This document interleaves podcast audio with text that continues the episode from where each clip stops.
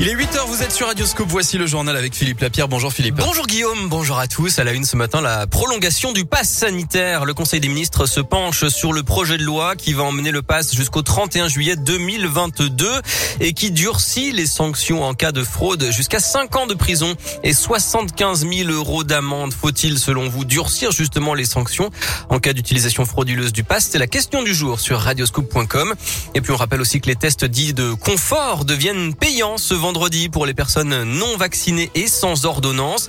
Les PCR coûteront environ 44 euros en laboratoire et les antigéniques autour de 25 euros en pharmacie. Les tests restent gratuits pour les mineurs, pour les personnes vaccinées ou bien qui ont une ordonnance.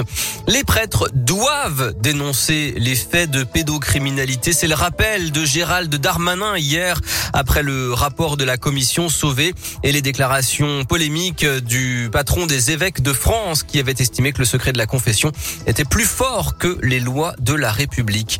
Dans l'actualité, un train en panne en gare d'Amberieux cause des perturbations en ce moment entre Lyon-Pardieu, Genève et Chambéry selon la SNCF. Cinq personnes blessées hier soir sur le périph' Laurent Bonneveille. Il y a eu un accident au niveau de l'Astrobal en marge du match de l'Asvel. Trois voitures se sont percutées selon les pompiers. Robot pour apprendre à remarcher. Ce n'est pas de la science-fiction, c'est bien réel et c'est une première à Lyon. L'hôpital Henri Gabriel a acquis un exosquelette, un modèle unique en France et qui fonctionne par la force du cerveau. En fait, concrètement, le patient est équipé d'électrodes sur les jambes et lorsque son cerveau donne l'information à ses muscles, le robot se met en marche. Une aide considérable donc pour accélérer la rééducation. Reportage de Léa Dupérin. Le bassin bien en avant. Parfait.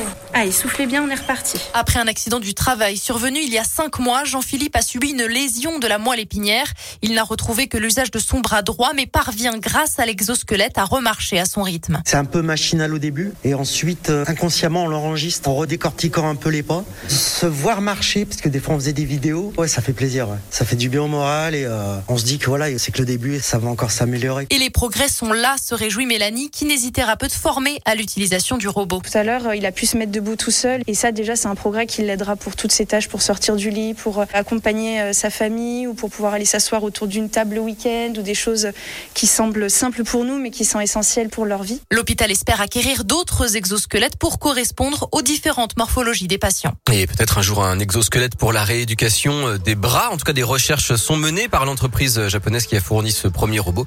Retrouvez ce reportage en images sur radioscoop.com.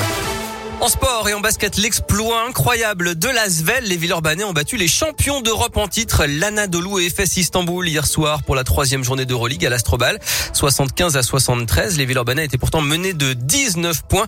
Ils ont remporté leurs trois premiers matchs dans cette euh, Coupe d'Europe.